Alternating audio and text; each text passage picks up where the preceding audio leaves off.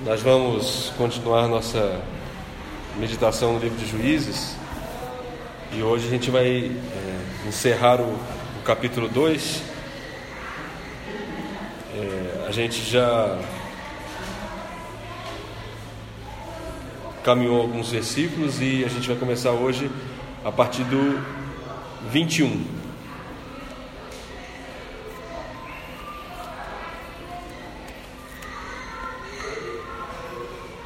Gente vai do 21 até o 36.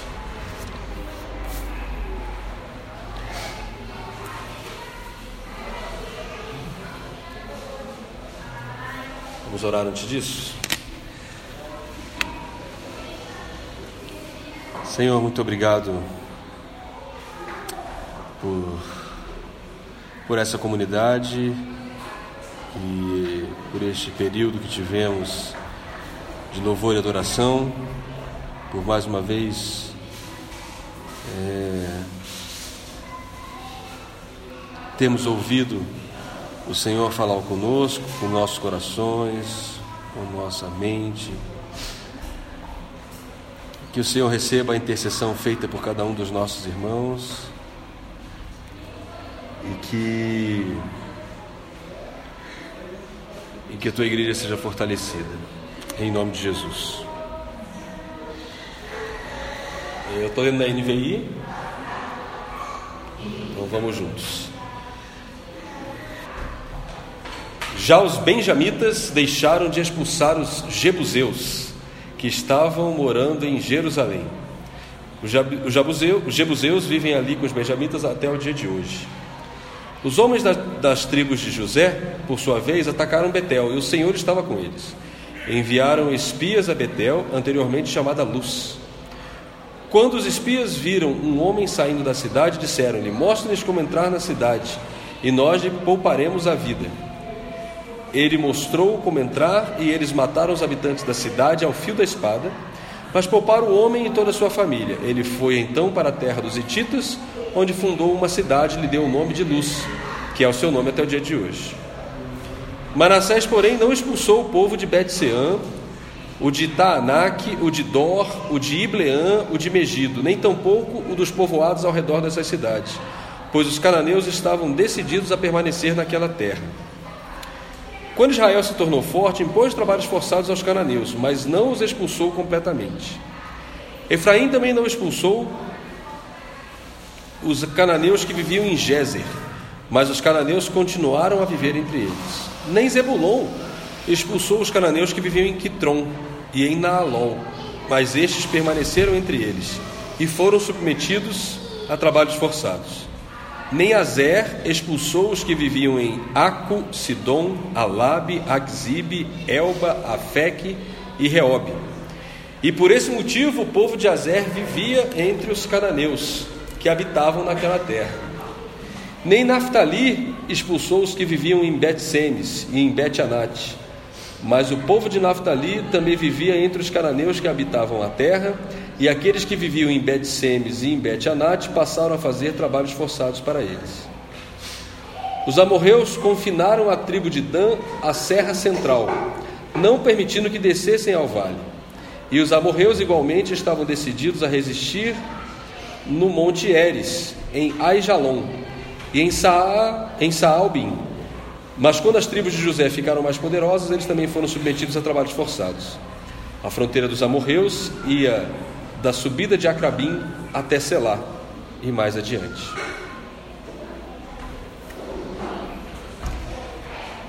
Se o texto estiver parecendo muito complicado, pelo menos você tem várias sugestões de nomes para os filhos, para aqueles que pensarem em gravidez, né? E se você for pensar em, alguma, em fundar alguma cidade algum dia, a gente também tem alguns nomes interessantes aqui.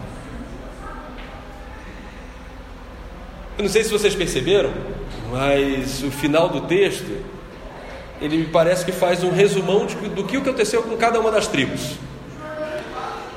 Ele primeiro tinha falado de Judá e de como Judá chama Simeão e Judá entra e toma posse.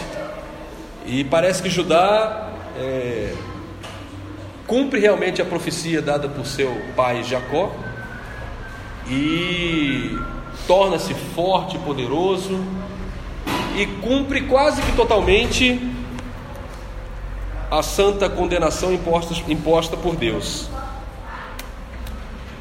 Em seguida, ele começa tratando dos benjamitas, da tribo de Benjamim. E aí ele começa a dizer o que se torna uma, uma constante no que aconteceu com as outras tribos. Os benjamitas deixam de expulsar os jebuseus. Manassés não expulsa os de Bet-Sean e um monte de outras cidades. Mas em vez de matar aqueles sobre quem eles dominaram, eles deixam fazendo trabalhos forçados. Efraim não expulsa os cananeus de Gézer. Zebulon não expulsa os cananeus, mas também coloca em trabalho forçado. Azer não expulsa, Naftali não expulsa. E termina com Dan, dizendo que Dan não só não expulsou, como foi confinado pelos amorreus. O texto começa dizendo que os amorreus é que, enfim, é, põe os, os damitas, danaitas, põe para correr, deixa na, na, na, na, serra e o vale é deles. Vale, na antiguidade, é lugar de fertilidade, é lugar de plantação. Você imagina você fazer plantação na montanha e tentar fazer com que seus gados é, é, se alimentem nas montanhas. E a, e a tribo de Dan, então, é, é resumida só a esse trecho. E mais uma vez a gente é, encara e encontra essa característica do livro de Juízes, que é de um povo que não consegue ser fiel ao Senhor.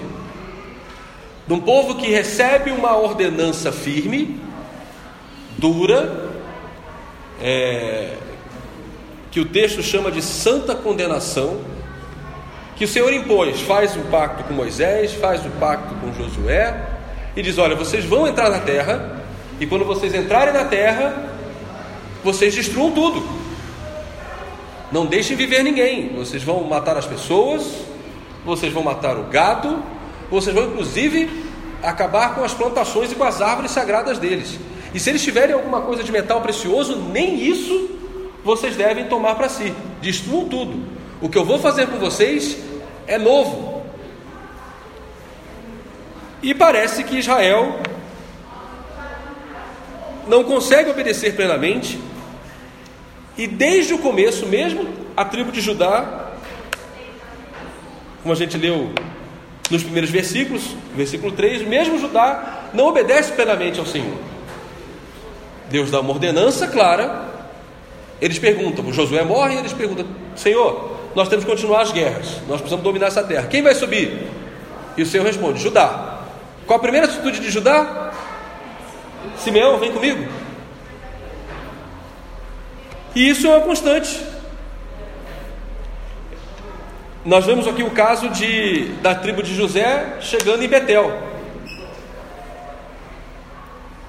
Eles armam uma, uma engendram um plano, uma estratégia, mas para isso eles precisam assediar alguém da terra. Eu vi alguns eu vi alguns é, comentaristas é, fazendo um paralelo entre o que acontece com Jericó e com Raabe e o que acontece aqui com, com a cidade de Betel e com esse moço que dá guarida para eles. A diferença e para mim é claro isso, é que em Jericó os homens não pedem ajuda para entrar, os homens são protegidos na sua fuga ao sair. Eles não procuram Raabe e pedem para que ela mostre entrada e saída.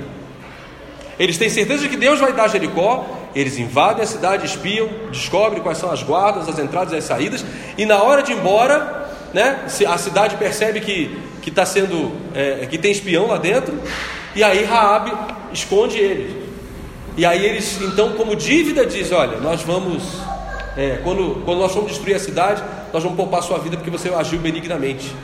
Nesse caso, é, não é assim. Nesse caso, eles arquitetam com seu coração um plano e falam assim: bom, o Senhor nos mandou dominar, o que nós vamos fazer? Ah, já sei, vamos pedir ajuda a alguém. E esse cara, que é a família que eles poupam, sobe, vai para a região norte e funda uma nova cidade, que tem que ser conquistada depois. Quando a gente não obedece completamente, a gente adia a resolução dos problemas e, e sempre vai deixar algo, é, algo para ser resolvido mais tarde, que talvez pode ser até pior. Tudo isso acontece nessa, nessa maneira claudicante, nessa maneira os, é, oscilante, oscilatória, enfim, nessa maneira dúbia de servir ao Senhor. A gente serve, mas não serve. Mas a gente não está falando da gente, né? A gente está falando deles. E aí eu percebo que tem uma gradação do que vai acontecendo. Do começo para o fim, só vai piorando. Judá consegue é, destruir a cidade, mas chamam dos seus irmãos para se tornar mais forte e deixa de destruir algumas cidades que têm carros de ferro. E aí você pensar, ah, mas essas cidades têm carros de ferro, né? Ou seja, é como se, se a gente em nossas vidas tivesse alguma área específica que você dissesse, Senhor, eu já te dei quase tudo, mas tem alguma coisinha aqui que, poxa, é muito difícil deixar de fazer isso. Aí você vai para os benjamitas, não, eles conquistaram, mas eles deixaram algumas cidades que não dava. Ou seja, agora não é só é, porque tem aquelas cidades mais poderosas, não, mas é porque eles são numerosos também. E aí a gente vai fazendo concessões na nossa vida em relação àquilo que Deus nos mandou fazer, e a gente vai cada vez obedecendo menos. E aí a gente passa para Efraim, para Zebulon, para Azé, e cada vez o número de cidades que não é conquistada vai ficando maior, até chegar em Dan, quando na verdade é Dan que está é, é, cercado que está, é, é, de certa forma, preso nas montanhas sem poder descer ao vale. E isso é o que acontece conosco nas diversas áreas em que a gente vai deixando de servir a Deus e vai deixando cada vez mais coisas que não deveriam estar conosco tomarem espaço da nossa obediência sincera e completa ao Senhor. Isso se aplica à nossa vida emocional, isso se aplica à nossa vida familiar, isso se aplica ao trabalho, ao ambiente. E percebam que não tem jeito. No domingo passado, a gente frisou uma frase que dizia o seguinte: que a obediência parcial leva à desobediência completa. Uma obediência que não, que não se faz inteira te leva à destruição. Perceba que os grandes é, casos de apostasia, de escândalos, nunca começam de repente, né? Nunca começam de uma vez. A gente sempre tem que ir deixando de fazer pouco a pouco. É. Cada vez eu deixo uma, uma cidadezinha estrangeira ficar no nosso coração. Cada vez é um território maior e a gente inventa as melhores desculpas para isso. Tem carro de ferro, eu preciso invadir, então preciso chamar alguém lá dentro para me ajudar a entrar. E a gente, com isso, confessa a nossa falta de fé, a nossa falta de confiança ao Senhor dia a dia. E aí, como a gente é, percebe, tudo aquilo que nos controla passa a ser o nosso Deus. Tudo aquilo que vou, que vou, vou dizer de uma forma diferente. É,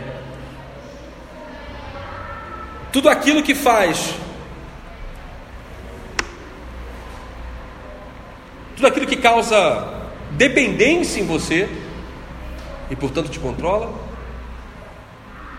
se torna o seu Deus. Essas tribos tinham a promessa do Senhor de conquistar a terra completamente. Bastava o quê? Bastava que tivessem fé suficiente para isso e resistissem à tentação. Em muitos textos, por exemplo, no caso de Efraim, no caso de Zebulon, no caso de Azé, o texto vai dizer que eles conquistam, quando Israel se torna mais forte, ele conquista e põe esses povos a fazer trabalho forçado. Que é uma excelente desculpa. Olha, eu não vou matar todo mundo. Para que, que eu vou destruir se essas pessoas podem ser força é, motriz para mim? Podem ser meus escravos, que era o que eles faziam. Fazendo paralelo com a nossa vida. Quantas coisas a gente tem achado que não devemos abandonar, apesar de sabermos que devemos abandonar, deixemos, devemos parar de fazer, porque a gente encontra uma desculpa racional, uma desculpa é, que faz sentido do ponto de vista humano. Vamos pensar no nosso tempo e o que a gente faz com o nosso tempo. É, no domingo passado a gente foi almoçar, eu, a família do Adriano, nossa família, e aí o restaurante era do lado de uma, uma igreja aqui na W3 Norte. E a igreja, quando a gente chegou, fui estacionar, eu olhei lá, estava assim: culto, segunda, terça, quarta, quinta, sábado, domingo de manhã e domingo à noite. Minha primeira reação foi: uau. Aí já comecei a me defender. Mas Senhor, o senhor sabe que eu trabalho, né? não, não tem, eu tenho família, não, né? E aí a gente vai colocando essas desculpas pequenas Ó oh, Senhor, tem alguns carros de ferro aí, eu não vou conseguir derrubar. Não estou dizendo que a gente tem que ter culto todo dia aqui. Mas estou dizendo que a gente sempre, sempre tem desculpas para dar. Talvez devêssemos, faz sentido a gente usar esse espaço. Eu posso dizer duas vezes por semana, porque é quase uma vez e meia, né, Adriano? É.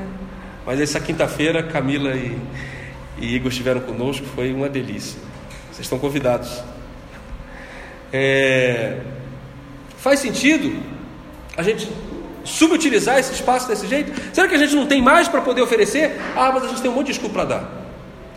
Eu trabalho, eu tenho família, eu. Tá, mas será que é isso que é o essencial abrir esse espaço? Não, talvez não seja. O que eu estou dizendo é que eu convido você a, a, a a fazer como Paulo sugere que a gente faça nos momentos de ceia, que é examine-se a si mesmo. E aí vamos descobrir as Betseãs, Megido, Negueb, Alab tantas outras cidades que a gente tem deixado ficar no nosso coração e que a gente não conquista e que a gente não destrói, porque de alguma forma nos ajudam, nos acalentam. Ah, mas eu gosto tanto de ouvir aquele programa, o cara fala um monte de besteira, mas tem coisa que, que eu gosto de ouvir e a gente vai se contaminando. Gostando de andar com aquela companhia no trabalho, é, enfim.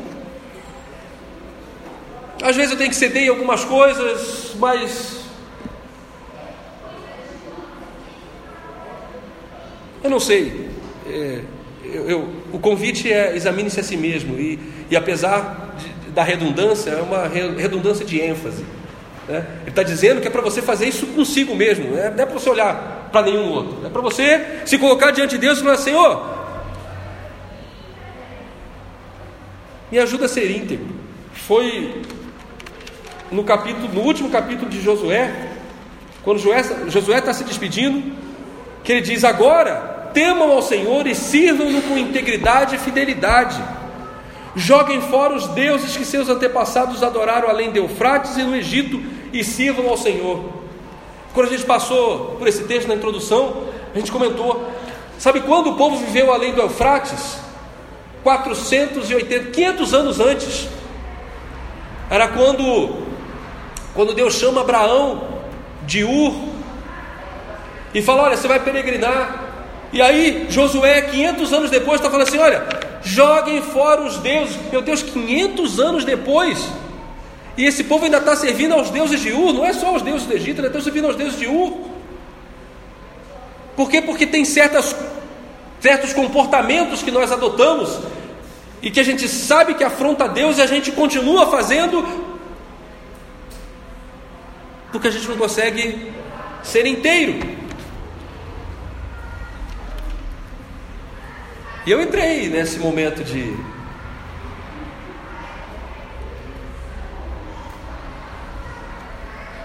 de olhar para dentro de mim.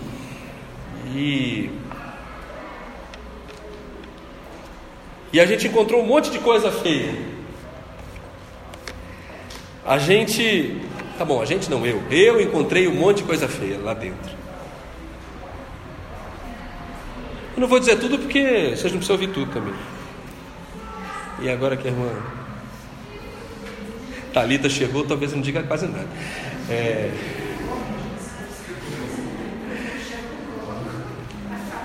Na verdade, queridos, o que eu descobri é que eu sou muito mais parecido com Dan, que é obrigado pelos amorreus a viver numa favela, no alto. A gente pensa em alto de montanha, a gente pensa em lugar bonito, mas não era isso, tá? Então, o paralelo é numa favela, onde você vive com uma justiça parcial, uma alegria parcial, uma vida quase inteira, onde você na verdade não tem nada completo e você se acostuma a algumas descidas ao vale fugazes, onde você passa um tempo vivendo bem. A sua constante, a minha constante, essa quase vida. Por quê? Porque a gente cede, porque a gente não toma o passo de como cantamos hoje, e por isso a gente pediu que o Igor repetisse: levarei eu também minha cruz. A gente parece que quer inverter. Senhor, me dá a coroa agora, já quero viver com a coroa. Quer dizer, eu estou vivendo com a minha coroa. Foi horrível. Tá. É... Eu não resisti. Levarei eu também minha cruz, até por uma coroa trocada. E a gente vem colocando falsos deuses dentro do nosso arraial. Falsos deuses que dizem que você já pode ter coroa agora. Falsos deuses que dizem que você já pode. É... Achei interessante um, um o texto é, na mensagem em que diz que a gente, de 2 Timóteo, que a gente leu alguns domingos atrás, onde ele diz que fujam das pessoas que estão fazendo espetáculo com a fé. Fujam, porque na verdade eles estão tão enganados quanto as pessoas que eles enganam. Estão tão perdidos quanto as pessoas que eles estão fazendo se perder.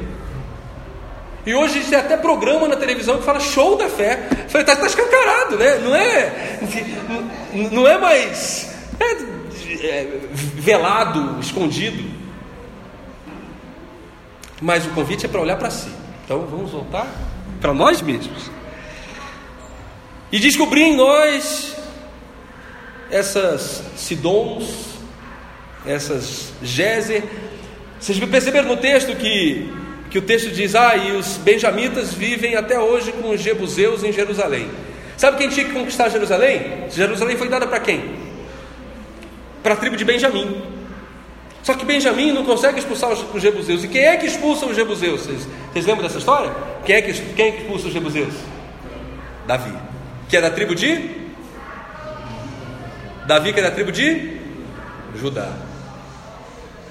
Ou seja, aquilo que nós não conquistamos plenamente, ou que aquilo que nós conquistamos parcialmente, no fim das contas nós acabamos nós acabamos perdendo.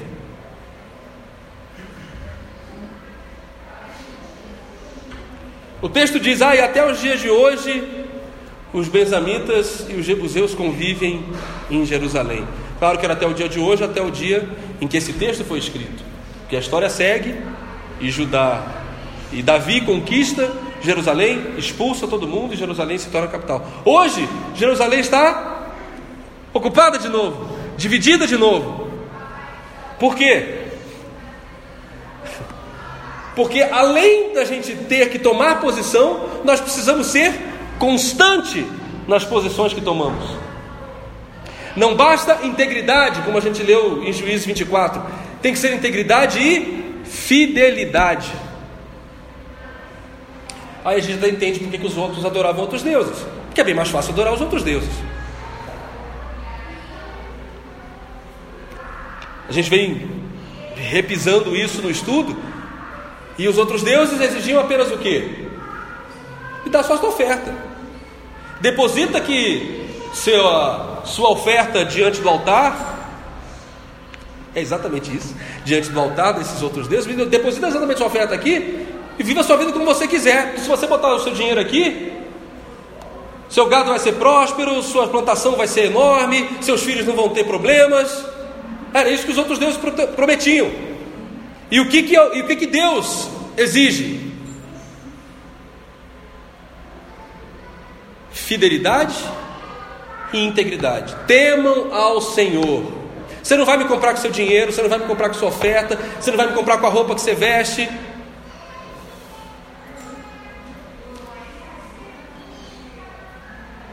E aí eu consigo perceber por que é tão difícil. Porque é difícil. E por que nós somos tão enredados pelas facilidades? E aí a gente começa a achar que Deus pode funcionar nesse esquema. E aí eu começo a colocar momentos de é, é, tra trazer esse tipo de, de contaminação para dentro do arraial, para dentro da comunidade. Vamos servir a Deus com parcialmente, só precisa dar o dinheiro.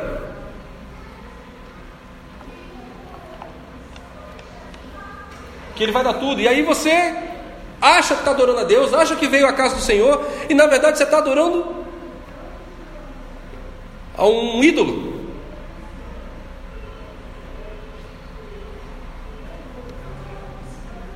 E a gente acaba como Dan, vivendo nossa vida em favela, vivendo nossa vida é, acossado,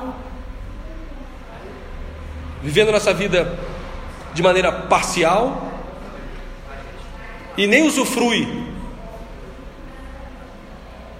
da bênção nem da alegria, nem do amor completo que é viver no Senhor. Não fuja da sua cruz.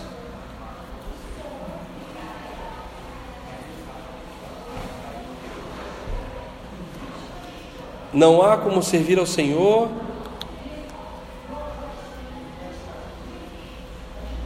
e não ter decisões difíceis a fazer no dia a dia escolhas difíceis e que não e, e, e que, e que nossa, nossa, no, nossa carne não quer, nossa mente não quer, nossa parecem afligir o nosso bem-estar. É muito mais fácil fazer como eles. Não, vamos botar esse povo fazendo trabalho forçado para a gente. Para que eu vou matar? Eles podem ser meus escravos. Aí eu vou ter mais tempo para para fazer o que eu não deveria fazer.